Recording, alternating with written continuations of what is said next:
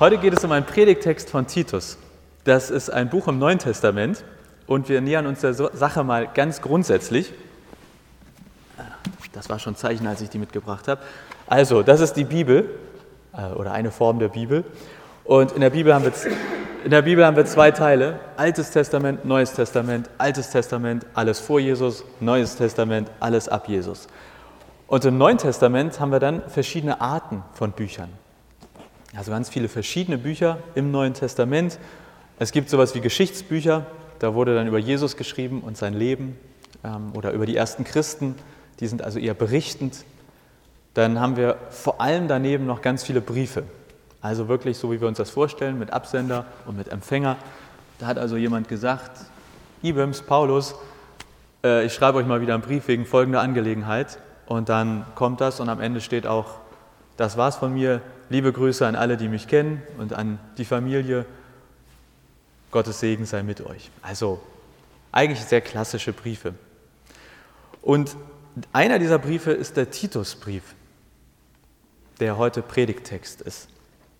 Warum heißt der Titusbrief? Weil der an einen Menschen namens Titus geschrieben wurde. Und soweit wir wissen, war Titus Gemeindeleiter. Vielleicht kann man auch sagen, er war Pastor. Ich sage für heute mal Pastor Titus. Und ich erspare mir Wortspiele zu Tinnitus, die mir, da sind mir etliche irgendwie in den Kopf gekommen, aber nein, also Pastor Titus. Und wir können davon ausgehen, dass Titus wohl einer der engsten Mitarbeiter von Paulus war. Paulus, von dem sind gefühlt, also alle Briefe aus dem Neuen Testament stimmt nicht ganz, aber die meisten und auch die längsten. Paulus war der erste große christliche Missionar, der also der hat Gemeinden gegründet. Mein lieber Scholli, der war gut unterwegs. Und der hatte aber auch enge Mitarbeiter. Einer davon war Titus. Jetzt streiten sich Theologen, das muss ich zugeben, darüber, ob dieser Brief wirklich von Paulus an Titus geschrieben wurde, weil dieser Titusbrief in der Art, wie er geschrieben wurde und vom Inhalt her ganz anders ist als die Briefe, die Paulus sonst geschrieben hat. Also wenn Theologen nichts zu tun haben, dann streiten sie sich über solche Dinge. Aber für heute soll das als Information reichen und ändert auch erstmal nichts daran, wie wir den lesen oder verstehen können. Ja, das sage ich. Ähm, also was ich sage, ich glaube, das ist ein Brief von Paulus an Titus. Ich glaube, dass auch ich schreibe ja ganz unterschiedliche Briefe und je nachdem, in welcher Stimmung ich einen Brief schreibe, ähm, es kann auch sein, dass jemand Paulus geholfen hat. Er hat manchmal diktieren lassen, also vielleicht war das ein anderer Mensch, der das für ihn geschrieben hat. Ich glaube, das war Paulus. Aber andere Theologen anderer Meinung. Wir haben also einen Brief ähm, an einen Pastor, vielleicht von Paulus, auf jeden Fall an diesen Menschen namens Titus. Und in diesem Brief geht es um eine falsche Lehre, mit der auch dieser Pastor Titus in seiner Gemeinde anscheinend zu kämpfen hat. Und diese falsche Lehre, die nannte man Gnosis, auf Deutsch Erkenntnis. Das, was war das Problem an dieser Lehre oder was war das Schlimme daran? Diese Lehre hat angenommen, dass der Geist des Menschen göttlich ist und der Körper und alles Materielle, das war schlecht, das war böse.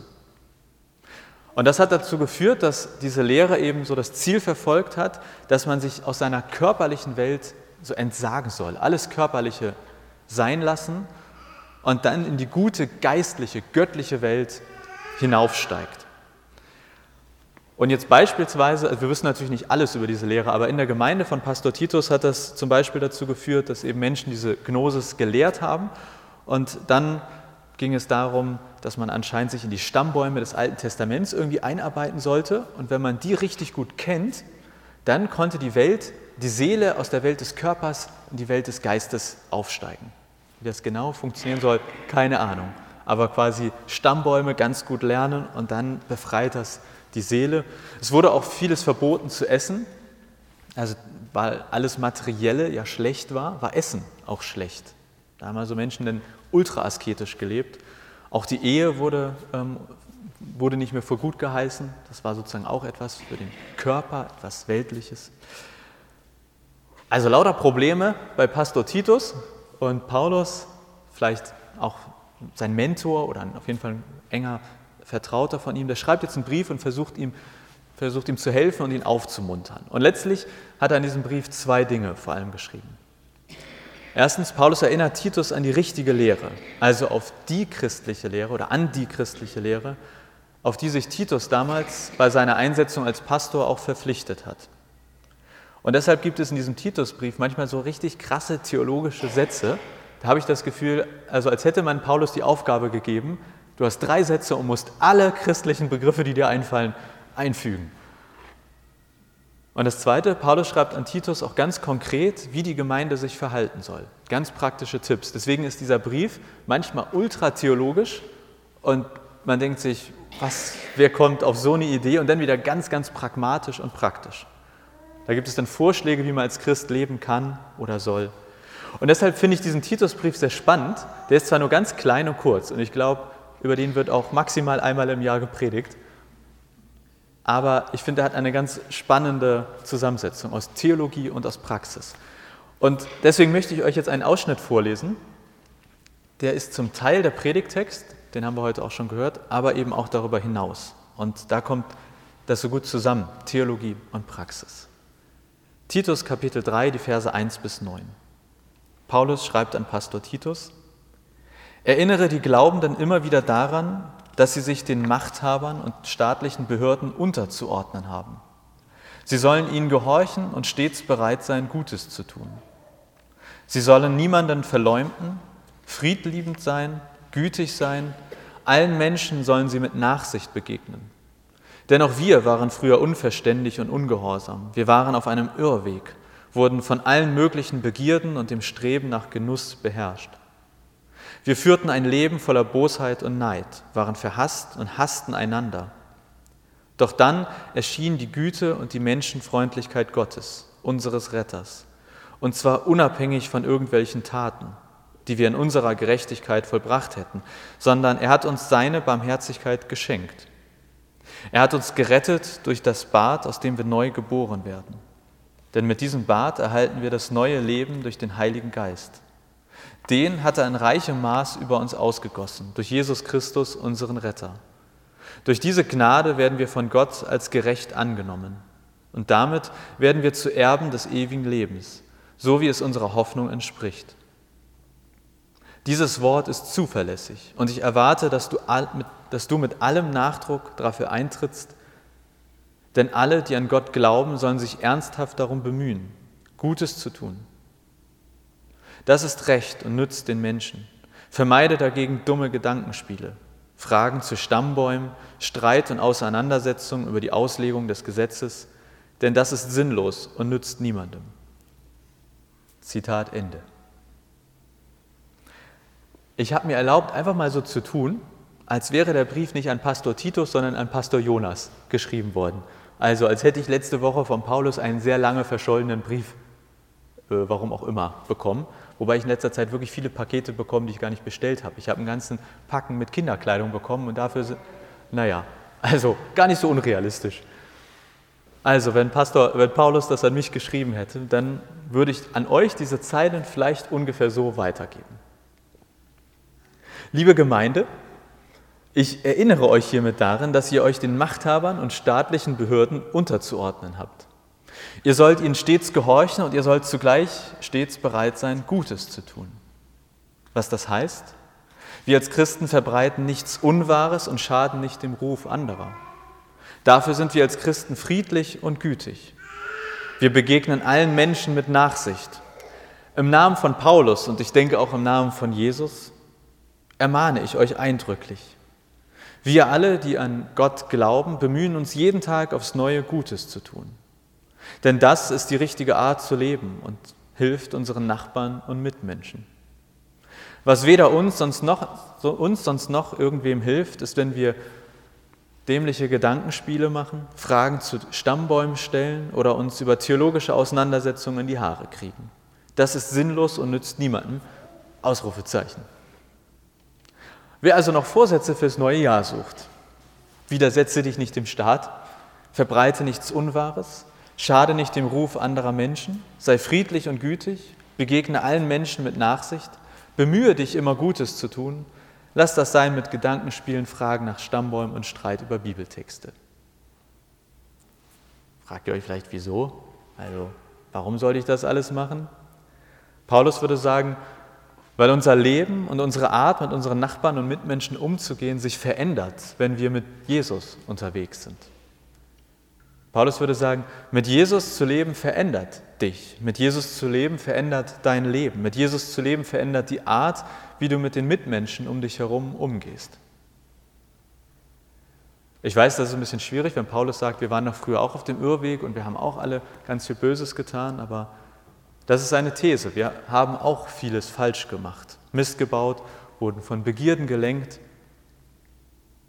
Ja, er sagt, wir haben sogar einander gehasst. Aber dann sind wir zum Glauben gekommen. Da schreibt Paulus an die Gemeinde, an Pastor Titus und Pastor Jonas. Dann sind wir doch zum Glauben gekommen. Das ist wie eine Kehrtwende, das ist eine Veränderung. Wir haben uns taufen lassen und wir sind dadurch ein wirklich neuer Mensch geworden.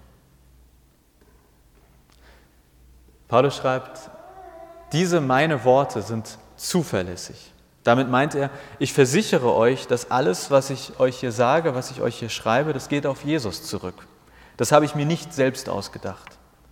Das schreibt er natürlich mit Blick auf diese Irrlehre, die Dinge gesagt haben, wo Paulus meint, nein, es kommt nicht von Jesus. Und um das nochmal klarzustellen, damit Pastor Titus und die Gemeinde und auch Pastor Jonas und die Gemeinde Bescheid weiß, dann kommt so ein theologischer Part und Paulus erklärt nochmal, was die richtige Lehre über Jesus ist. Er sagt, an Weihnachten ist in Jesus die Güte und Menschenfreundlichkeit Gottes in die Welt gekommen. An Weihnachten ist der Retter der Welt geboren worden. Wovor rettet Jesus? Vor jeder Trennung von Gott. Und warum? Weil vor Weihnachten und vor Jesus deine Taten entschieden haben, ob das mit dir und Gott etwas wird. Aber seit Jesus, seit Weihnachten braucht es nur noch eins, Vertrauen auf Jesus, was gar nicht so leicht ist. Ich weiß das. Denn es bedeutet, dass man irgendwie lernen muss, nicht auf, dass man sich nicht auf sich selbst verlässt, sondern auf jemand anderen, den man noch nicht mal so richtig vor Augen hat, also außer so. Aber das ist Glaube. Ich vertraue darauf, dass zwischen Gott und mir alles gut ist. Und zwar unabhängig davon, ob ich Gutes tue oder nicht.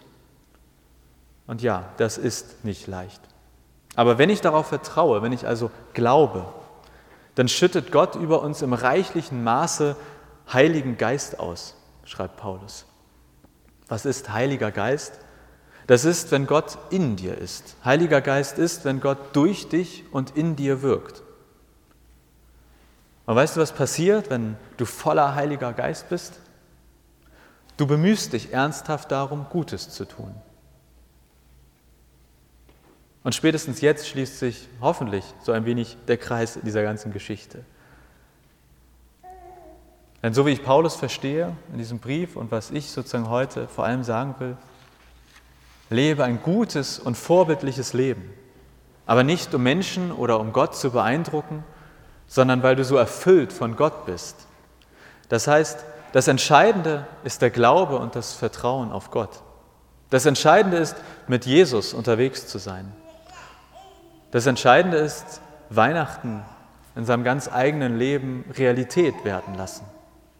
Und daraus folgt dann ein geändertes Leben, ein Leben, von dem auch die Menschen um uns herum, all unsere Nachbarn profitieren.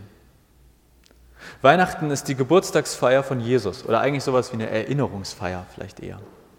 Und damit ist es auch eine Erinnerungsfeier an das, was er gesagt hat, an das, was er war, an das, was er ist. Gottes Güte und Menschenfreundlichkeit. Jesus ist der, der, uns, der den Druck von uns nimmt, der den Druck von uns nimmt, irgendwas Gutes tun zu müssen. Jesus ist der, durch den wir Gott erleben können. Jesus ist der, der uns ermöglicht, dass wir noch heute von diesem Geist, diesem Heiligen Geist erfüllt, ja überfüllt werden. Und deshalb ist Jesus letztlich derjenige, der uns befähigt, in dieser Welt einen Unterschied zu machen, der uns befähigt, dass wir uns ernsthaft darum bemühen, Gutes zu tun. Auch das ist Weihnachten, zumindest für mich. In diesem Sinne, frohe Weihnachten. Amen.